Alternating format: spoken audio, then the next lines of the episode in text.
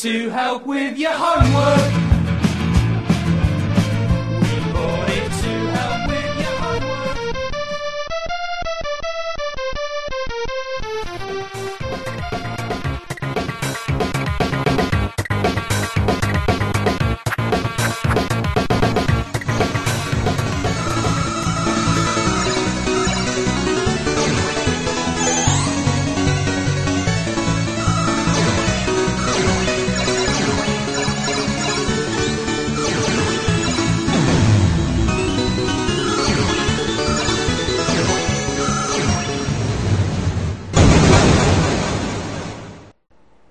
Retrocomputaria, porque velho é o seu PC.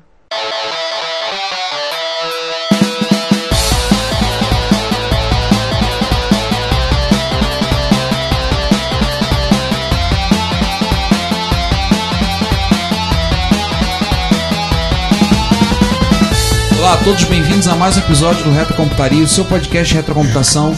Retrocomputaria, porque há 18 episódios nós não esquecemos de dizer pra você: velho é o seu PC. E hoje, casa cheia mais uma vez, Overloadada. exatamente, e com convidados. Então, e vamos falar de um assunto que pra nós é muito caro, um assunto que nós temos muito interesse e foi pedido já por ouvinte. Vamos falar sobre MSX e MSX no Brasil.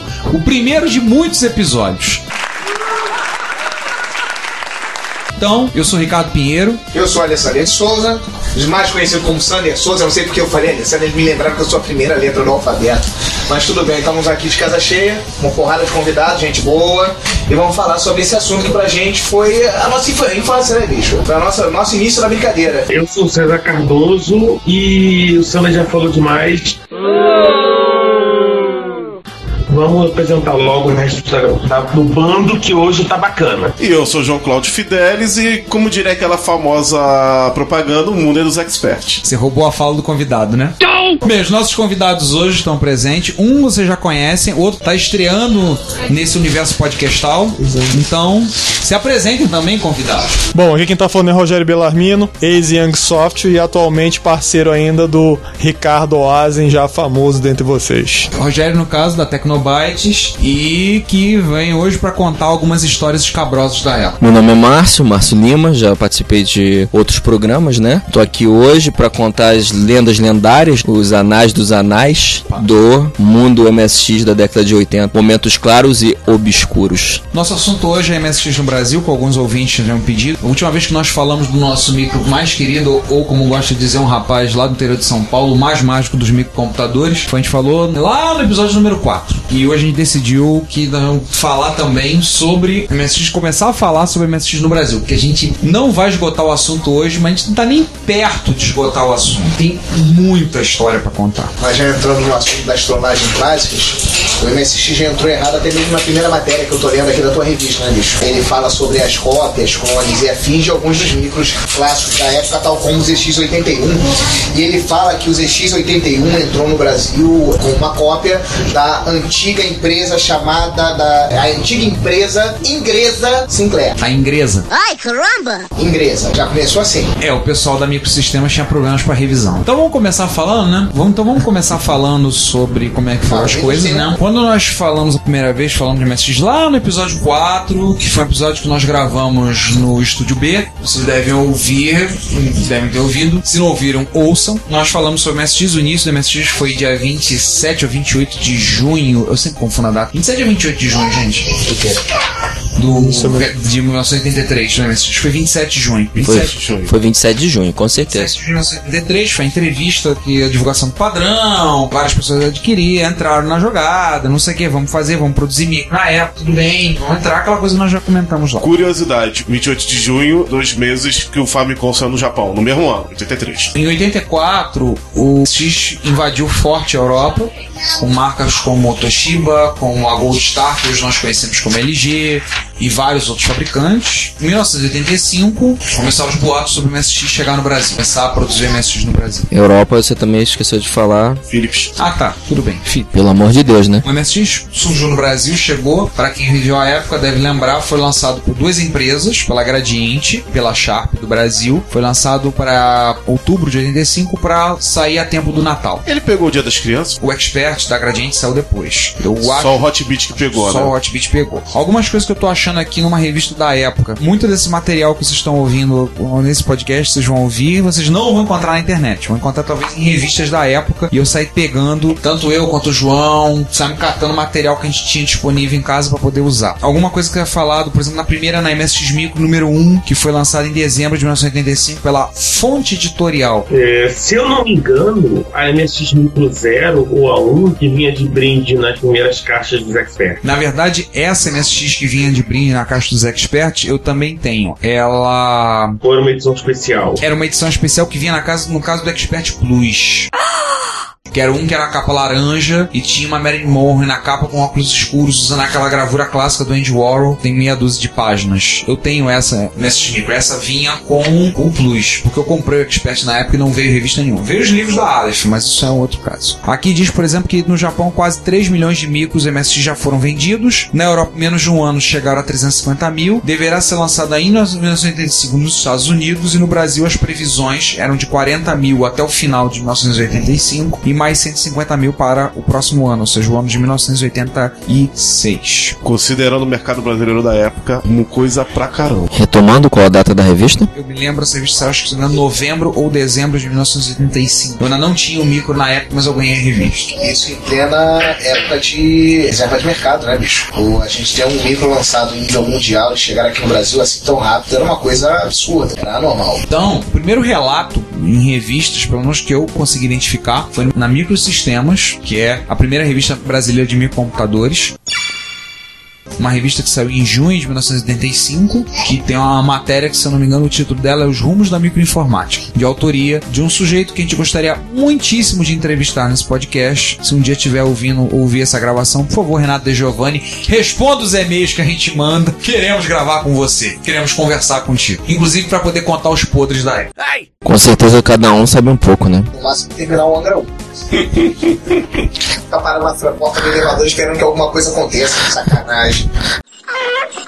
Ah, meu filho, tem. Uh, shit happens, né? Pra quem não entendeu, porque o Sandro, alguns episódios atrás, descobriu que o André 1 tinha na época que lançado pela ProKit Software era demo, não era completo. Foi trollado, foi trollado. Ah, Nossa. trollface nesse momento. Ainda bem que eu não comprei o original. Também não existia, né? Pois é. É, você querer comprar uma coisa que não existe, né? Pois é. No máximo você pode chegar perto disso e comprar um Windows original. Pô, logo eu, cara. Por que essa maldição pra mim? Eu tô te falando, você querer comprar uma coisa que não existe. Ah, é verdade.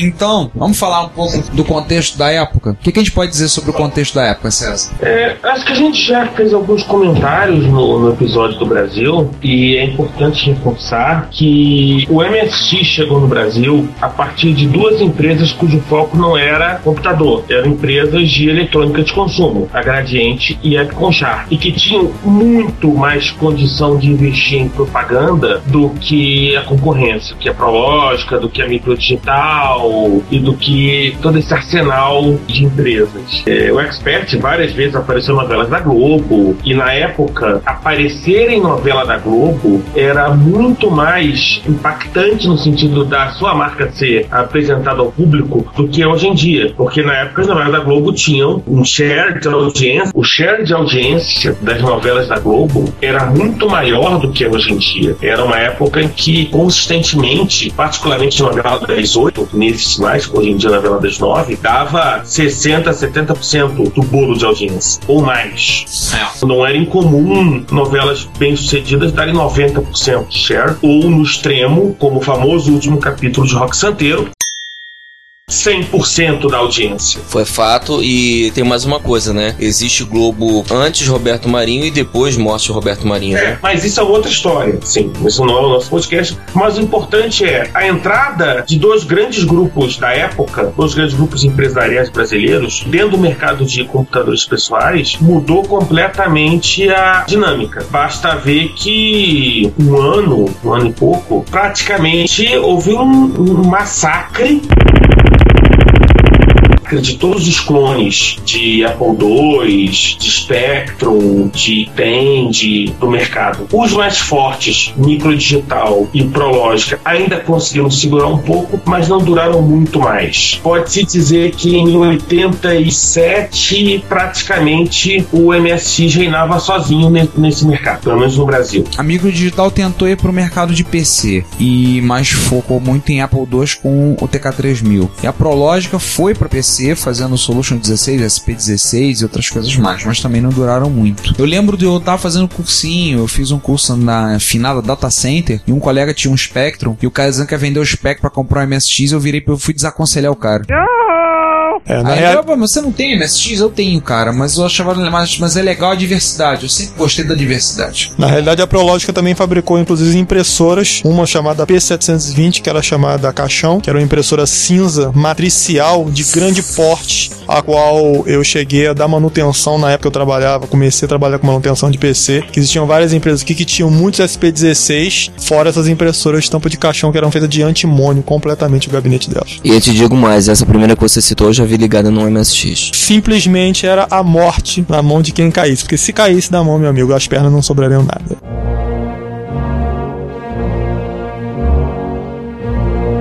Ah, então tá explicado o apelido do caixão. É bom, cara, já morri e já jogava dentro dela. E era no formato de caixão. Era num formato de caixão também. Nossa. O papel entrava pela frente, o circuito ficava todo no meio e a tampa fechava como se fosse um caixão. Mais uma vez citando essa prime- esse primeiro modelo, eu cheguei vendo a Knight ligado no MSX dentro de um sistema de para abafar o, o ruído. Era um- uma mesa praticamente para impressora. Sim, mesa de abafador de ruído. Vamos falar então um pouco dos players da época, né? Falar de Sharp e Gradiente. Eu achei algum, algumas coisas aqui interessantes sobre o projeto.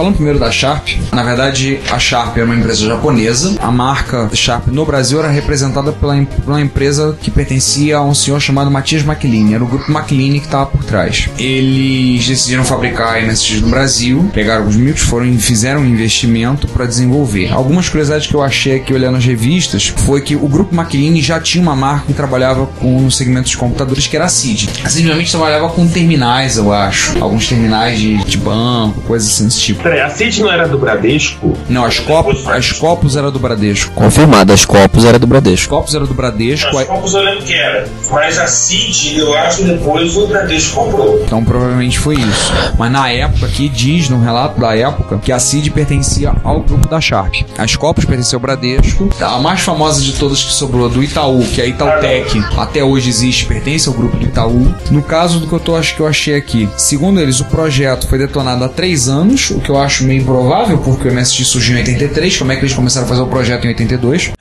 18 meses de desenvolvimento e o custo total do projeto foi 6 milhões de dólares. Sendo que, segundo eles, 130 profissionais, sendo 30 engenheiros das áreas de hardware e software, desenvolveram o micro que nós conhecemos como Hotbit HB 8000. Olha, eu acho que os convidados aqui discordam plenamente dos números, né? Acho que é a mesma coisa você falar dos níveis de violência do Brasil. Mas é um, isso é uma, um outro assunto, né? 30 engenheiros.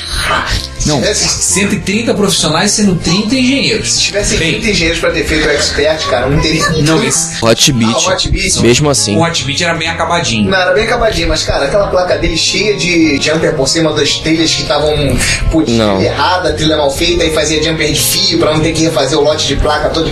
Pô, pelo amor de Deus, 30 engenheiros pra fazer aquela bosta, tá de brincadeira, né? Até minha filha desenha melhor no quadrinho ali. Non existe. Fora uma coisa, né? O joystick do Hot Beat eles compraram pronto da Dynacon, né? Exatamente. O jo- Quem jogou teve Atari. Na época, lembra do Dynasty que, que a época que a Dynacom produzia? Ele é exatamente igual. A diferença era a cor e que o botão de cima e o botão de baixo tinham função diferente. Ou seja, eram 30 engenheiros só pra desenvolver o joystick, o resto dos funcionários fizeram o computador. Na verdade, esses, esses mesmos. 30 engenheiros da Dynacon, né? Não, esses mesmos engenheiros voltaram pra Dynacon e desenvolveram o PC-98. Você não conhece o PC-98 da Dynacon? Que beleza. Um videogame? Que no fundo não é nada. Ele é um péssimo videogame e um computador de bosta. Então, na verdade, ele não é nada. A colher não existe, né? Mais um Famiclone. Algumas coisas interessantes, já que falamos disso, é claro que hoje a gente questiona todas as afirmações que foram dadas para a revista. Uma curiosidade, o grupo, a gente nós falamos lá no episódio 4, o grupo Sharp Japão não fez parte do consórcio MSX. E mais que eles alegam, dizendo que há o nome Epicon, que foi produzido pela subsidiária chamada Epicon, não confunda com a Epicon que fabrica PC clone de baixa qualidade hoje em dia. Eu sou Existe uma época que fabrica PC clone. É na Amazonas, se não me falha a memória. tem uns 30 ou 40 desses lá na escola que às vezes a gente tem que meter a mão. As máquinas são horríveis. Essa época, a alegação deles é que eles escolheram o nome, fizeram uma pesquisa de mercado. Mas nós sabemos que a Sharp japonesa não fez parte do consórcio MSX e ela, inclusive, produziu máquinas que foram concorrentes. No Japão. No Japão. Foi, foi baseado no Spectra Video. Spectra Video é uma empresa americana. É lenda, é, ou ela participou também Do quê? Participou, SVI Sim, 7 ela SVI tá no grupo. Ela tem pré-MSX e tem MSX licenciados. É. Com a ROM, já tudo bonitinho. Exatamente. Mas, Mas ela deu um pulo à frente. Porque ela já tinha um micro praticamente MSX. Que ela foi botar o micro dela dentro do- dos- das especificações técnicas. E um abraço. Então, 8357 sem o AY, sem o chip de som dedicado, sem o chip de vídeo dedicado. E sem a BIOS. Mas a questão é que ela já tinha um público fiel dentro dos 80. o que, que eu tô Ela deu achando? um passo à frente. Algumas coisas eu tô achando Mas aqui tem um do... micro dela que, tirando a ROM, é um MSX. Sim, sim, foi um dos últimos modelos. Tem todos É o os. 128, não é? Acho que sim, 128D. Do Hotbit, algumas curiosidades. Ele era aquele modelo de micro tudo em um, tipicamente usado por japoneses. Muito Aliás, simpático, diga-se de passagem. sim, o nome Hotbit não é original, Beat quente, é coisa, mas tinha o Hitbit da Sony, né? Obviamente baseado na ideia do Hitbit. Tinha uma coisa que fazia falta, que todo mundo tinha expert chiava. Tinha um botão de reset, que fazia uma falta desgraçada. Acho que foi pra isso, tantos engenheiros, 30 engenheiros, 25 projetaram o reset. Foi isso aí. E ainda digo mais. A porta de cartucho da morte, Ah, aquela sim. que eu digitava programas imensos pro meu pai vir perguntar o que, que é isso e apertava a portinha do cartucho. Aí, E aliás, o segundo slot era protegido por uma tampinha que você retirava pra você Sim. conectar, que é a lateral. No Hotbit, sim. No Hot- Sim, o sonho de consumo na época era juntar os dois mundos, né? Um Hotbit com as setas do Expert. Pô, aquelas setas do Hotbit eram terríveis, cara. É. Impossível de Era o maior ponto contra do Hotbit. O teclado dele. Não, o teclado todo... também era ruim, ele prendia aquelas teclas travavam todas horas, toda hora. Depois de As alguns teclas- anos, mas quando ele era as não eram novinho. bem balanceadas. Mas quando ele era novinho, ele funcionava bem e era bem macio. Não, eu achava Eu sempre tive a impressão de que o teclado do Expert foi o melhor projetado, o melhor executado que o teclado do Hotbit. Isso o teclado do 1.1, né? Porque o do 1.0 era uma bostinha também, né? Não tinha cedilha, as teclas eram menos balanceadas. Você sente diferença na construção. O teclado do 1.0, ele era meio molenga, as teclas eram meio molengas. Isso é verdade. Mudaram, mudaram a borracha, aquela borracha com carvão condutor, mudaram o Expert 1.1. Ela mudou bastante, ela era mais durinha. Eu não conheci ninguém com Expert 1.0. O meu mesmo é 1.1. eu tive um Expert 1.0. Eu conheci vários. Realmente tem uma diferença no teclado, sim. Parte em português, que se tornou padrão depois, né, da BNT. Isso é um outro assunto. Realmente tinha uma diferença do 1.0 para 1.1. Drasticamente diferenciado pro Hotbit, tá? E isso é um divisor de mares no território nacional. Que o teclado do Hotbit é o me ame ou me odeie, né? É o 8 e o 80. Quem tem adora, porque sabe que até hoje pode jogar qualquer jogo a la Decathlon que ele funciona até hoje. Muito bem, obrigado. Em contrapartida, quem tem quem gostava de uma coisa mais dimensionada, uma coisa mais acabada como do Expert, não consegue se adaptar ao teclado do Hotbit que é extremamente abrutalhado no meu ponto de vista. Não que não seja bom, porém eu já prefiro o teclado do Expert. O problema não era bem só esse, cara. O problema é que o teclado do Expert era um teclado que lembrava mais os PCzinhos, era aquele teclado destacado, né? aquele teclado melhor para você manter uma posição ergométrica. O Hotbit, ele por ser um teclado so- sobre todo chassi do micro, ele se transformava num teclado alto demais. Era incômodo para você manter uma posição ergométrica ali, desde que o Hotbit estivesse na mesma posição da mesa. É tipo hoje meu FSA1. Digitar muito tempo no FSA1 é uma bosta, é cansativo. E aí, na própria MSX Micro, tem uma entrevista com o diretor de marketing da época do grupo Sharp, o Sr. Milton Scosa, com alguns anos atrás eu tive o prazer de conversar pessoalmente na sua casa em São Paulo. Para quem não sabe, eu tive na Parado um projeto. Pretendo arrumar um tempo para voltar a mexer nesse projeto.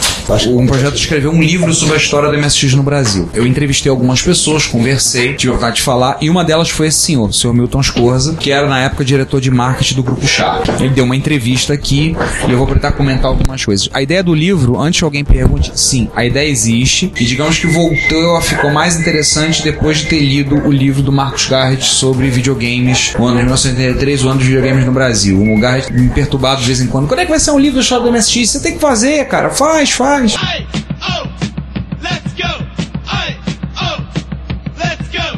Na realidade, esse projeto já é antigo, eu tive presente até quando houve uma entrevista com o Piazzi, foi uma coisa muito interessante. escolhi- Parênteses, Piazzi, intenso professor Pierluigi Piazzi, que na época era o dono da editora Aleph, que todo usuário de MSX que se atreveu a fazer alguma coisa um pouquinho além de jogo, conhece e tem o maior respeito pelo trabalho deles. Hum. Qualquer pessoa que teve um expert teve os manuais da Aleph. E tem até uma história curiosa. né? Então comprem o livro quando sair, para vocês saberem sobre o porquê do, do teclado do expert, como Piazzi foi contratado pela Gradiente.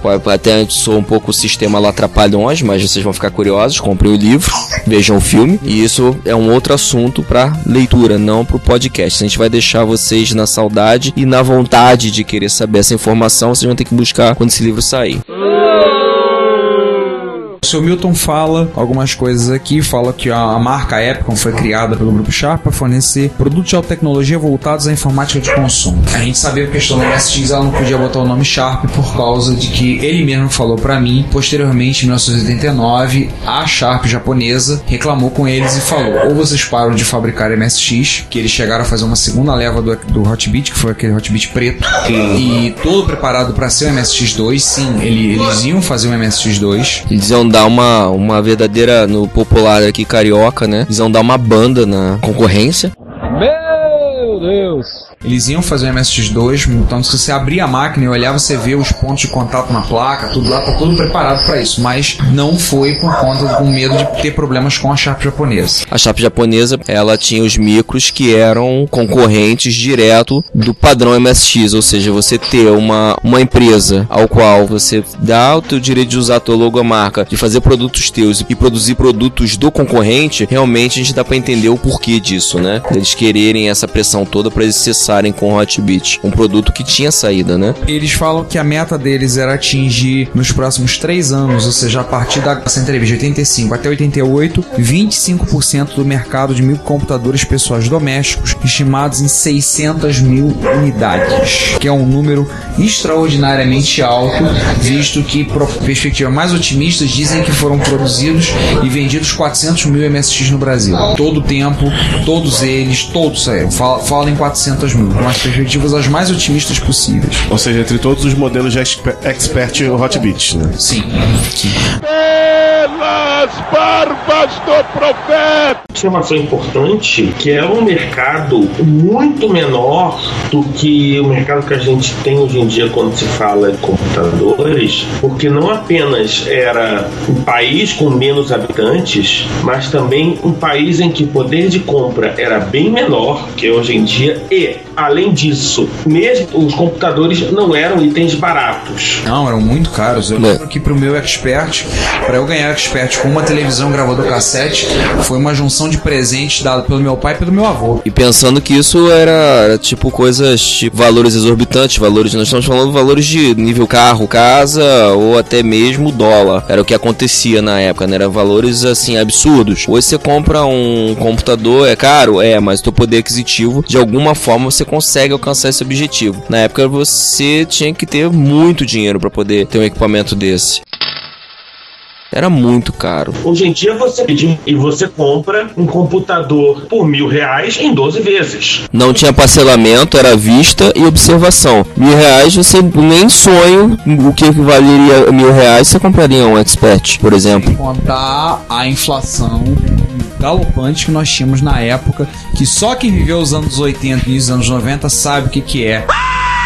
Tabela de preço, Sunab, Gatilho. plano cruzado e outras coisas mais. Plano Collor. Isso tem um reflexo em mim até hoje. Eu só faço compra de mês, mesmo sabendo que hoje em dia não há necessidade. Isso é uma coisa que vem culturalmente. Só quem viveu a época pode, pode dizer. Ai, caramba! Nesse momento, temos um momento psicólogo do Márcio aqui, fazer um divã dele, os traumas dele da época do plano cruzado. Uma coisa curiosa, a conversa que eu tive com o Sr. Milton, a gente perguntou pra ele, quem cara, questão de autorização da ACE para produzir o MSX, questão de licenciamento, e ele me contou uma muito engraçada, que eles foram, caso a Sharp, a Epcom, eles foram a Nova York atrás do Sr. Kazuhiro Nishi, queriam pagar, fazer acertar tudo, mas nas palavras dele, olha, o Nishi é maluco demais, a gente não conseguia parar com aquele homem pra conversar. Chegou um ponto que a gente desistiu. Ele falou a sério. Chegou um ponto que a gente desistiu e eu virei deixa pra lá, não esquenta e passa, vamos produzir um micro. Não sabemos no caso da Gradiente. Como eu te falei, eu tive acesso a essa pessoa da Chapa, foi muito simpática, nos recebeu na casa dele em Santo André, São Paulo. Já tá um senhor já aposentado e conversamos algumas coisas sobre a época. Gravamos, eu tenho que achar, eu tenho essa entrevista gravada em algum lugar. Infelizmente, da Gradiente, a gente não teve a mesma sorte de ter um, um acesso mais fácil para poder conversar. Mas a gente pretende procurar essas pessoas no futuro. Aliás, Ricardo, uma observação sobre a Gradiente. A Gradiente, à época, era, se não a líder, era uma das líderes em som, aparelho de som, equipamento. Já tinha uma operação bem sucedida de videogames com a Polivox, que era a licenciada oficial da Atari no Brasil produziu 2600. Eu não me lembro se tinha imagem, se tinha televisão, acho que não. A Gradiente começou a operar a coisa também no México. Na participação, segundo relatos da época, começou uma participação também de venda de produtos de eletroeletrônicos no México. Era um grande grupo de eletrônica de consumo brasileiro da época. Falando da Gradiente, então. Segundo relato da revista, a Gradiente estudou durante três anos sua entrada na área de microinformática. Ocorreu através do Expert XP800, que era o compatível deles na linha MSX.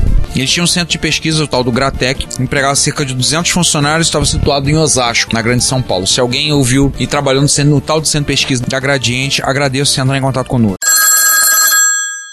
Aí vem as coisas, né, que a gente, como todo bom usuário de adora meter o malho, criticar. Um micro com design sofisticadíssimo, copiado do Natural CF3000, todos nós sabemos. Ainda um dos mais belos do Brasil, sim. O Expert, convenhamos, é um micro bonitinho. Mas não o mais belo do Brasil. Na época, talvez. Posso me adentrar no assunto sobre. Por exemplo, algumas coisas que fala aqui na revista que hoje em dia, passado o tempo, a gente tem vontade de ir. A placa digital concebida através do sistema CAD, agrupa os três microprocessadores, tá lá, e é toda soquetada. Vantagens, esqueceram de falar as desvantagens dos soquetes, né? Somente o soquete de baixa qualidade, porque esquenta, dilata e dá pau, que é uma coisa assim, nada muito agradável. Apple, um abraço pra vocês. Lembre-se do Apple 3. Como disse Steve Wozniak na sua autobiografia, que eu estou tendo o prazer de ler, o micro foi produzido por uma comissão de marketing, não foram pelo departamento de engenharia. Alguns clones de Apple II também tinham sofrido desse mal. O que mais falaram aqui? Algumas coisas sobre os planos deles que não se concretizaram, como o drive de disquete 5 quarto de 3,5 polegadas, só se concretizaram depois ao usar o espaço no canto que era pro drive de disquete, que todo mundo sabia disso desde o início. O teclado, que o Márcio já comentou, falou um pouquinho do teclado, né? O teclado era um, o ponto alto do Expert, não gostava muito do teclado, realmente. Lembrar que o Expert era uma máquina que foi dito por pessoas da época, para mim, no caso o professor Pierluigi Piazzi falou isso para mim, ele vendeu mais porque ele tinha uma aparência mais profissional, porque o Sharp, o Hotbit tinha uma cara mais de brinquedo, só tinha, ele tinha um aspecto mais profissional, apesar de o produto da Gradiente ter os problemas que nós sabemos, que a gente vai começar a desfiar já já, não perca. O Márcio tá seco para falar. Mas o engraçado é que eu sempre achei o Hotbit ele com uma cara muito mais amigável do que o Expert. Eu sempre achei ele com uma cara mais, é, mais bem acabada do que o Expert. Não. Se tivesse naquele gabinete de ferro, dava a impressão de que era coisa feita é, na oficina mecânica do meu tio. Sander, quantos anos você tinha? Uma criança 9 barra 10 anos olhando para um tanque de guerra e um brinquedo branco, Lembre-se quem decidia isso na prática eram os pais. básico. Os planos da vender 20 mil micros até o final do ano. E aí trariam com drives, CPM, que vocês já ouviram no episódio nosso, que a gente falou sobre CPM, um bom catálogo de softwares educacionais e profissionais, e a ideia é que estivesse no faturamento, aparecesse no faturamento do grupo. Tem uma entrevista com o senhor Maurício Arditi, que era o vice-presidente de tecnologia da Gradiente, Gradiente ao qual a empresa pertencia, e até hoje, quem é alguém quer entrar, www.novagradiente.com.br, o senhor Eugênio Staub, que era o manda-chuva. Ele ainda tá atrás dessa tentativa de volta da Gradiente. Vamos falar mal do Expert? São pouco ou Pra onde é que a gente começa? Já avisei que vai dar merda isso. Mal contato naquele maldito chip de memória. Não. Pode fazer 80 que ela tava com tempo que era de uma qualidade ficar sobrando 80 na placa. É mau contato na entrada de cartucho, aquela maldita tampa do cartucho que tinha o i7 embutido, ferrava a minha vida. O gravador de 1200 barra 2400 bps, que nunca conseguia ler o que gravava, mas o que? Pô, o gradiente de gravador era bom, eu não tinha problema com o gravador. Não, não, não tinha funcionava problema com o gravador. O gravador da Gradiente era bom. Quando eu utilizava ele no Hotbit, quando eu utilizava no Expert era uma bosta. Não entendia isso. Eu nunca tive problema nele com o meu Expert. Pô, eu só vivia. Ele não gravava, era. Eu fiz um buraco onde era a entrada das azimuth pra poder ficar regulando O meu problema- Ah, é verdade, já tinha, já tinha. Agora, muito mais bonito o gravador da, do Hotbit. Mas em compensação, tinha, eu podia utilizar, utilizar ele pra ouvir música também. Na, na Expert eu não podia. Era o Thundercat, exatamente. Igualzinho o Thundercat, cara.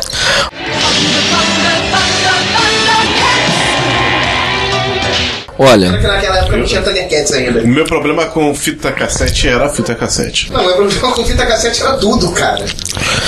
eu só posso dizer uma coisa. Formulando a pergunta, o que que de bom a gente pode falar do Expert? A propaganda? Não, não, não, não. Ele é bonito? Ele é mais fácil pra explicar. O teclado era legal? O teclado dava pra jogar muito bem. Tá. É. Não, e ele pra transformar 2.0 era mais fácil. Tá? Transformações à parte, Aquela, aquela hiper ultra gigantesca placa do, do Carchano nele.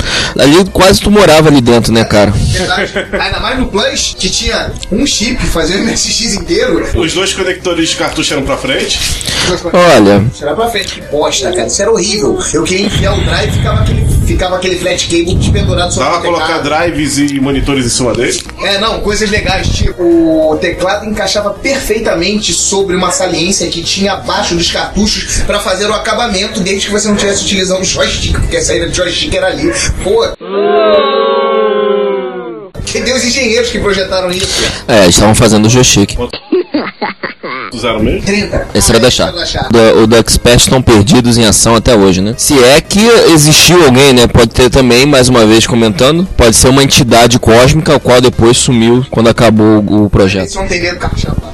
Não, o dedo do Caixano é uma, é uma outra história. Tá, Feliz, barra não, né? Na conversa que eu tive com o senhor Milton, ele comentou que para eles tinham algum contato com o pessoal da Gradiente, o engenheiro projetou, trabalhou no, no desenvolvimento do Expert. Parece que o cara, depois de um tempo, largou em microinformática, largou eletrônica. Virou um monte budista? Quase, ele montou toda uma franquia do McDonald's em Curitiba.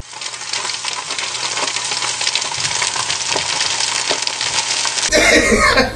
Ou seja, a primeira coisa que ele fez foi sair de São Paulo. Nossa. A gente ficou de tentar correr atrás pra tentar falar. Rafael Riggs, que hoje em dia é de toda a PC Word, estava comigo na hora, falou: Eu vou tentar achar esse homem. Eu soube que a Samara trabalhou na, na Gradiente nessa época, né? Quem? Samara do chamado Não, essa era consultora. design, né? Seven Days. Dá pra ver pelo cabelo, né? Por isso que ela tá no fundo do poço até hoje, Maria. Então, alguém quer mais falar, né? Vamos continuar a falar mal.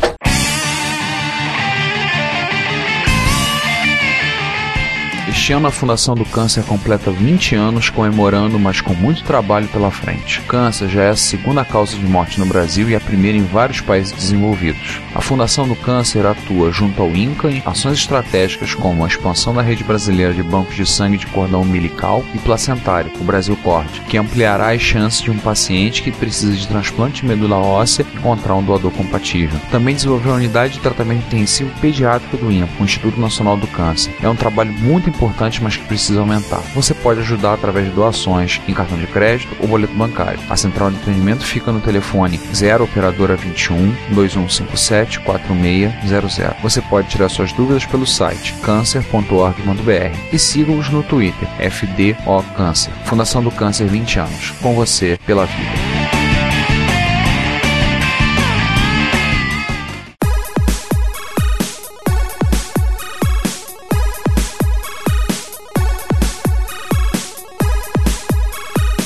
Dia, boa tarde, boa noite. Hoje com três quartos de casa cheia. Oi, Ricardo. Oi, César. Oi, João. Oi, César. Hoje a gente vai ter trabalho, né, criança? Ô, eu já tive um bocado de trabalho com esse episódio. O 18 eu vou dizer que foi provavelmente o episódio mais épico que nós já fizemos. Com certeza. Eu duvido que a gente consiga fazer, chegar ao nível de epicidade maior que. Acho que no futuro a gente conseguirá igualar, mas ultrapassar eu acho altamente improvável. Episódio que já foi apelidado por nós mesmos de O Proibidão. Proibidão nada, cara. Eu não cortei quase nada. Tá pensando o quê? O Márcio Lima tá quase infartando. Aliás, falar em Bridão. Ricardo, você já fez aquela conversa lá com o pessoal da, jurídico da Combo? Cara, eu tô pensando seriamente em mandar os arquivos e pra ele ouvir e ver se tem alguma coisa que ele acha que pode dar problema. Eu acho melhor falar lá com o advogado, porque, sério, assim, tem... se bem que a primeira parte que vocês já estão ouvindo, teve muito pouco aviso sonoro, muito pouco coisa que a gente teve que sobrepor, porque nós temos quase metade do áudio a gente falando sobre o início do MSX no Brasil e vocês já ouviram muita coisa a gente falando de Expert, Hotbit, e aí, francamente, não é vergonha nenhuma, a gente não tem que ficar metendo pin em lugar nenhum, porque a gente fala mal do Expert quase que o tempo todo. É um esporte. Mas é uma diversão nossa, apesar de nós termos tido e termos ainda expert. É um esporte. É um esporte falar mal do Expert, convenhamos. E Principalmente a parte B, que vocês ouvirão daqui a duas semanas. E a parte C, onde a gente pega e escancar o verbo a respeito de soft houses. E aí, o Sander, o Márcio. O Márcio também tava descontrolado. Já avisei que vai dar merda isso. Eu acho que quinto elemento também, se eu ouvir, ele vai dar alguns pulos. A sessão de e-mails que nós teremos que colocar junto com as erratas do quinto elemento, nós vamos fazer a maior coleção de erratas possível e imaginável. Ele vai mandar. Erratas e complementos. Ele vai mandar um pergaminho de texto. Ele vai pegar naquela do tipo, ah, já que soltou o verbo, deixa comigo. Vou, vou- vou também isso. Ainda mais que o quinto elemento, o Sander e o Márcio, têm uma coisa em comum no passado dele que os três trabalharam numa mesma soft house. Só que acho que em períodos diferentes. O quinto elemento e o Sander se conheciam da época. Mas acho que o Márcio não. O Márcio saiu antes deles chegarem, se eu não me engano. Sim. Mas eles foram mais uns contemporâneos de histórias, de fatos. Então, por motivos de mantermos a nossa responsabilidade jurídica, nós tomamos o cuidado de colocar sinais sonoros que vocês vão ouvir até cansar para tentar evitar de citar explicitamente o nome dessa soft house ou a sua localização ou as pessoas com quais estão relacionadas a eles, porque afinal das contas a gente quer manter a cabeça em cima do pescoço. É. Enfim, vamos então começar a falar de outras coisas, né? Vamos embora. Primeiro, um- uma nota que no dia 26 de setembro faleceu Julius Blanks, um dos fundadores da Seminal Fairchild Semiconductor, e que antes trabalhou na AT&T, em que ele participou da equipe que criou o que hoje a gente chama de DVD, que é a descagem direta, né, entre áreas eh, diferentes, sem precisar de telefonista. Hum, Ou seja, o cara tava lá nos primórdios da telefonia, né? E um dos primórdios e, e um dos fundadores do, do- da indústria né, de semicondutores. É, aqui diz que ele, que ele fundou a Fairchild, né, junto com um grupo de os- seis outros cientistas da computação que incluíam Robert Noyce e Gordon Moore. Pra quem não conhece, os fundadores de uma empresinha aí pequena chamada Intel, sabe? Intel, ela mesma, a Intel. Ele faleceu com 86 anos, como diriam por aí, velho e farto de dias. Se o seu time esteve um pouco mais triste dia 26 de setembro, porque ele sabe um dos criadores, ele faleceu. Eu espero que ele faça chip em outros lugares. Pois é. Agora vamos aos nascimentos, né, Ricardo? Pois é. A Equipe System italiana anunciou um novo Amiga 500. O Amiga One 500, né? É um Applied Micro PPC 460EX de 1,15 GHz, numa placa SAM 460EX, 2 GB de RAM DDR2, 500 GB de HD, DVD-RW, controladora PCI SATA 3012, Amiga OS 4.1 Update 3, mouse Amiga One, stickers, O mais importante, os adesivos para teclado. os adesivos, teclado, e no preço básico, tá? 878 euros sem os impostos sobre vendas. Você paga se estiver na Europa, ou só na Itália, não lembro. E se você quiser, você pode trocar o seu HD de 500 GB por um SATA 2 64 ou 128 GB. SSD, né? Ou, e se você quiser, você pode espetar uma rede em 4650 de 1 GB. É, né? Hum. Fica um monstrinho, né? João? É um, um micro derivado de um micro clássico usando uma placa de vídeo assim tão nova chega a ser uma coisa surpreendente. Claro, tem gente aí que vai ficar falando, pô, mas é uma Radeon de duas gerações atrás. Mas estamos falando, nós não estamos falando de PC, né? Pois é, mesmo assim, cara, impressionante. E a turma, e também tem muita gente que não entende o fato de que tem que ter o driver, vai ter que ter testado, etc, etc, etc. Isso. Então, é um. Mas de qualquer maneira, uma 4061 GB de RAM é muito mais eficiente você diz. Oh. Principalmente tratando de amiga. César, só uma explicaçãozinha, eu fiquei curioso falar pro pessoal que não conhece essa Sam 460X. Tava olhando aqui no próprio site, ela é uma, uma placa-mãe modular baseada em PowerPC, feita pela Cube Systems, totalmente feita na Itália. Não é Ela- Mande em China, é Mande em Itália? Ela tem três, slot, três tipos de slot de expansão: PCI, PCI Express de 1x, PCI Express de 4x, navio de onboard, conector SATA, sete portas USB, você pode ter gigabit de Ethernet e mais coisa, máximo de 2 GB de RAM DDR2. O processador é um Applied Micro PPC 460X, é aquele modelo SOC, né? System Chip, pode chegar até 1,15 GHz. Ou seja, é placa pra caramba, é processador pra chuchu. É um invocadinho. Porta serial, I2C, tem. Pode ter opcional um módulo GSM. E a gente tratando de amiga, que aquele negócio, 878 euros, não é um negócio eu acho que todo mundo tem assim, dando força. Sobrando.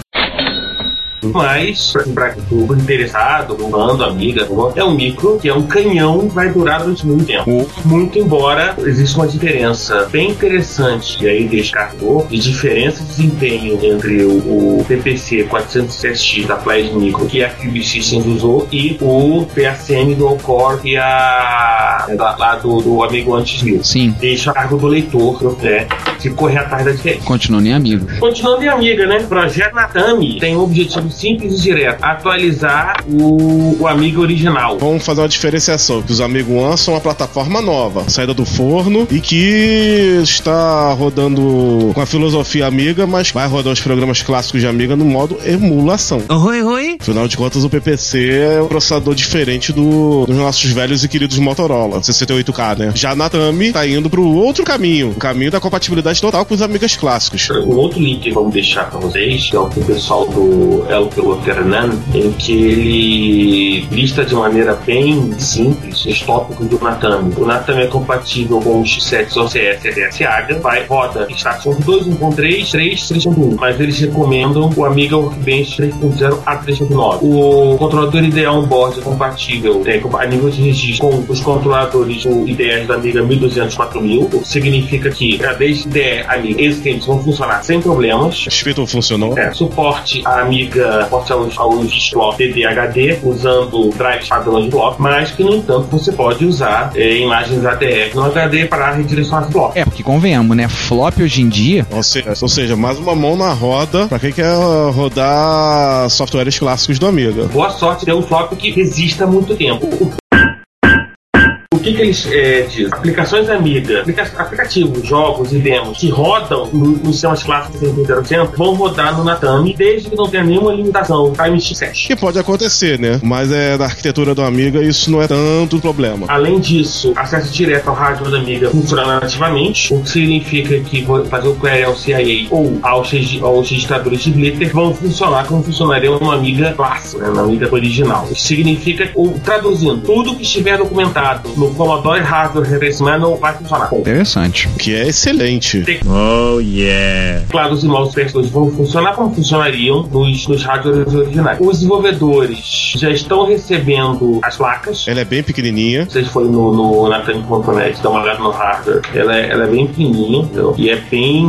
É, é bem realmente parecido com a placa de, um- de um amigo É, original. guardadas as devidas diferenças. Por exemplo, a placa MX, que é a placa que está indo para os desenvolvedores e vai ser vendida em algum momento, ela, por exemplo, é compatível com montagem em placas em gabinetes ATX ou mini TX, tem porta paralela, serial, PS2, tal, Sync Zorro, enfim, PCI, DE, 512 MB de, de RAM DDR2, etc, etc, etc. Tem aí um PDF para vocês se divertirem à tarde.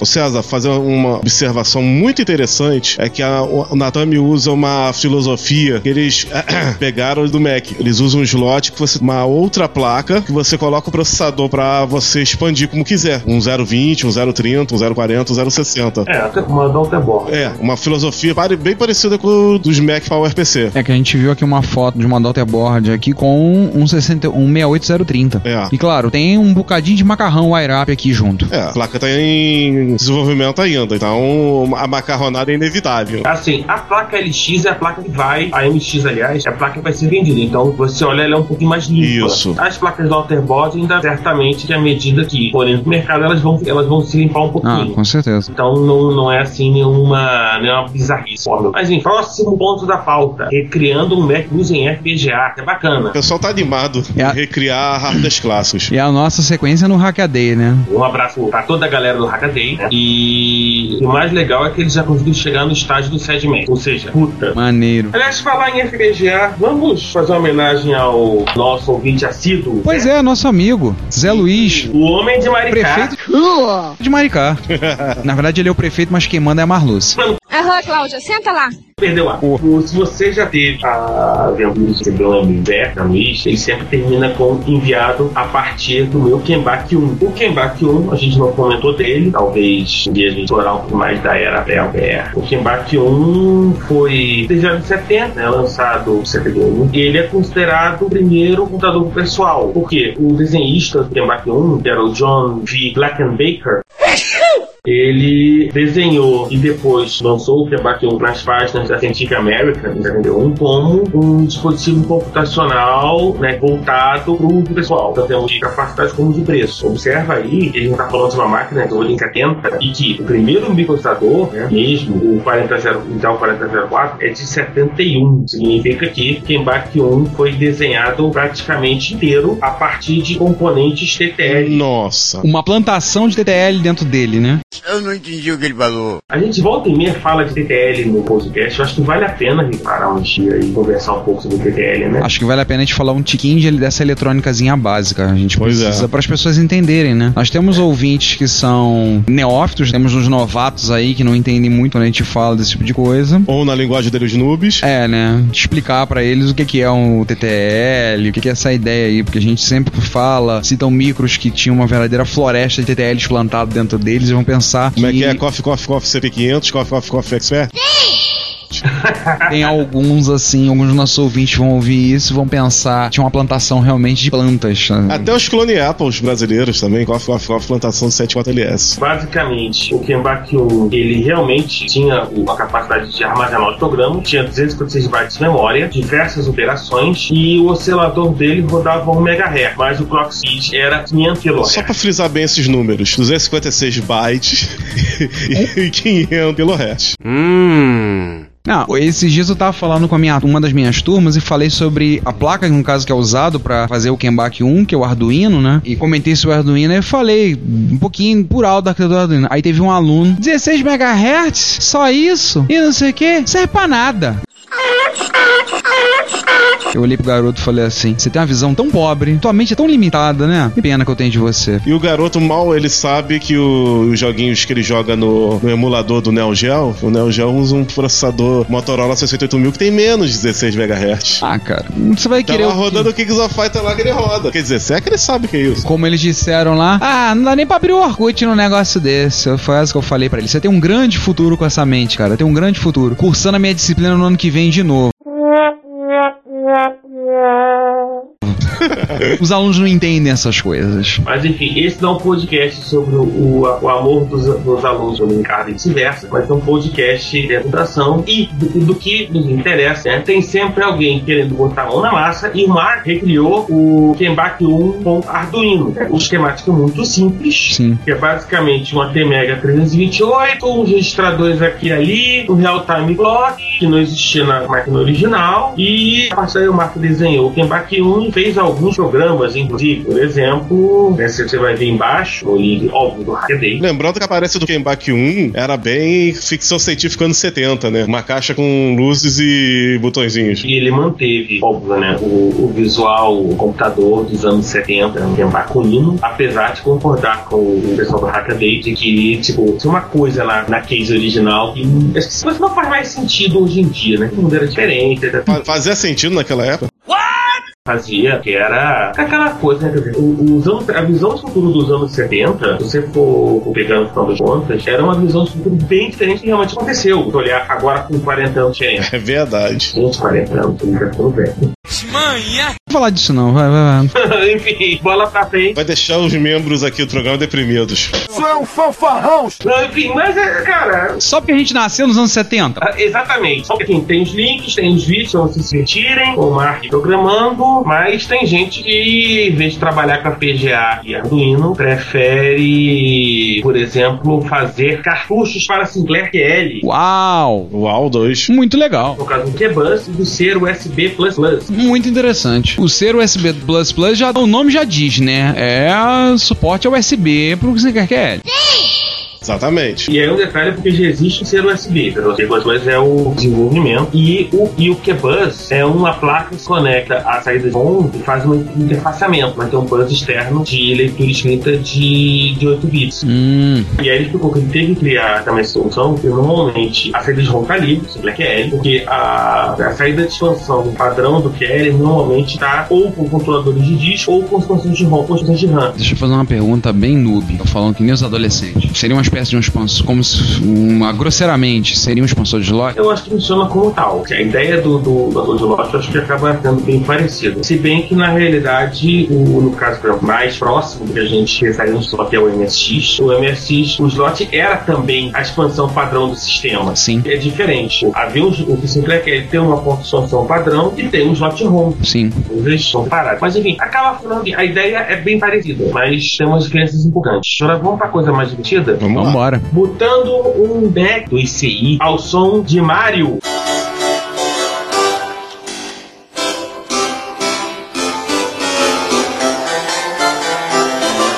É, eu sei. Se não fosse som de Mario, a gente não estaria nem comentando isso. Agora eu que vou fazer a pergunta noob. Como assim botando ao som de Mario? O Mac dele estava precisando de uma ROM nova, até porque o autor feito está entrando na 68K Macintosh Liberation Army.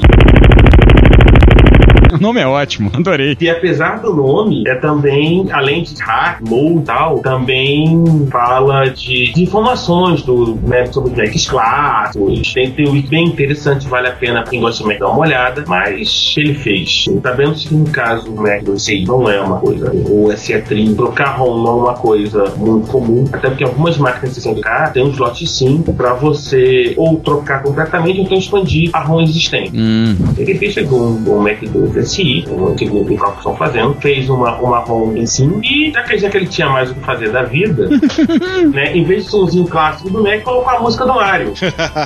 É o tipo de coisa que a gente tá aprendendo demais falando que devia estar vendo. é. Tá no link do Hackaday. Vá lá e veja um vídeo. Essa aí foi boa. E um que a gente não fala há um bom tempo, tá de volta, é o Blake Patterson, do Viteller. E tanto encherem o saco dele, ele mostrou o Apple IIc como terminal serial Aham. na casa dele. Opa, já vou botar o meu meu, assim. Isso aí é pra deixar pessoas como, por exemplo, o Quinto Elemento triste. Enquanto o Quinto Elemento fez questão de trollar todo mundo recentemente pra avisar: ah, eu tenho um Apple 2GS de sacanagem. Falar pra ele que serve É. como. O Apple II GS pode servir como um terminal serial e tá bom. Mas ele também tem um Apple IIc. É, ele tá começando a me assustar. 128. Isso eu já sabia. Não, o fato é que ele gosta do Commodore 128 pra caramba. Cara, o quinto elemento tem uns gostos bizarros, né? Ele é o único cara do mundo que gosta daquele chip de vídeo da Motorola que vinha embutido no meu Philips que eu tinha vontade de jogar pela parede. Ele é o único que achava que aquele chip era bom. Pergunta a qualquer um que mexe com eletrônica, qualquer um que mexe com série de vídeo desses micro, pergunta o que, que acha. Os caras vão te falar horrores desse chip. Falar que ele é pior do que filhote cramulhão que Deus me livre. Mas ele gosta. Eu tô dizendo que entretenimento tem um bizarro. Enfim, julguem por vocês mesmos. Se você quer comunicar-se conosco, elogiando, apresentando sugestões, ajudando nas erratas, fazendo críticas construtivas ou mesmo dando um depoimento, não hesite, faça. Você pode enviar um e-mail para retrocomputaria.gmail.com, uma mensagem pelo Twitter para o nosso usuário Retrocomputaria ou comentar nos posts desse episódio, que estão em retrocomputaria.blogspot.com ou em www.dimensãonerd.com. Se você quiser, pode também enviar um comentário de voz que iremos publicar no nosso podcast. Lembre-se, o seu comentário é o nosso salário. Obrigado e até o próximo podcast. Você ouve esse programa na Combo Podcast.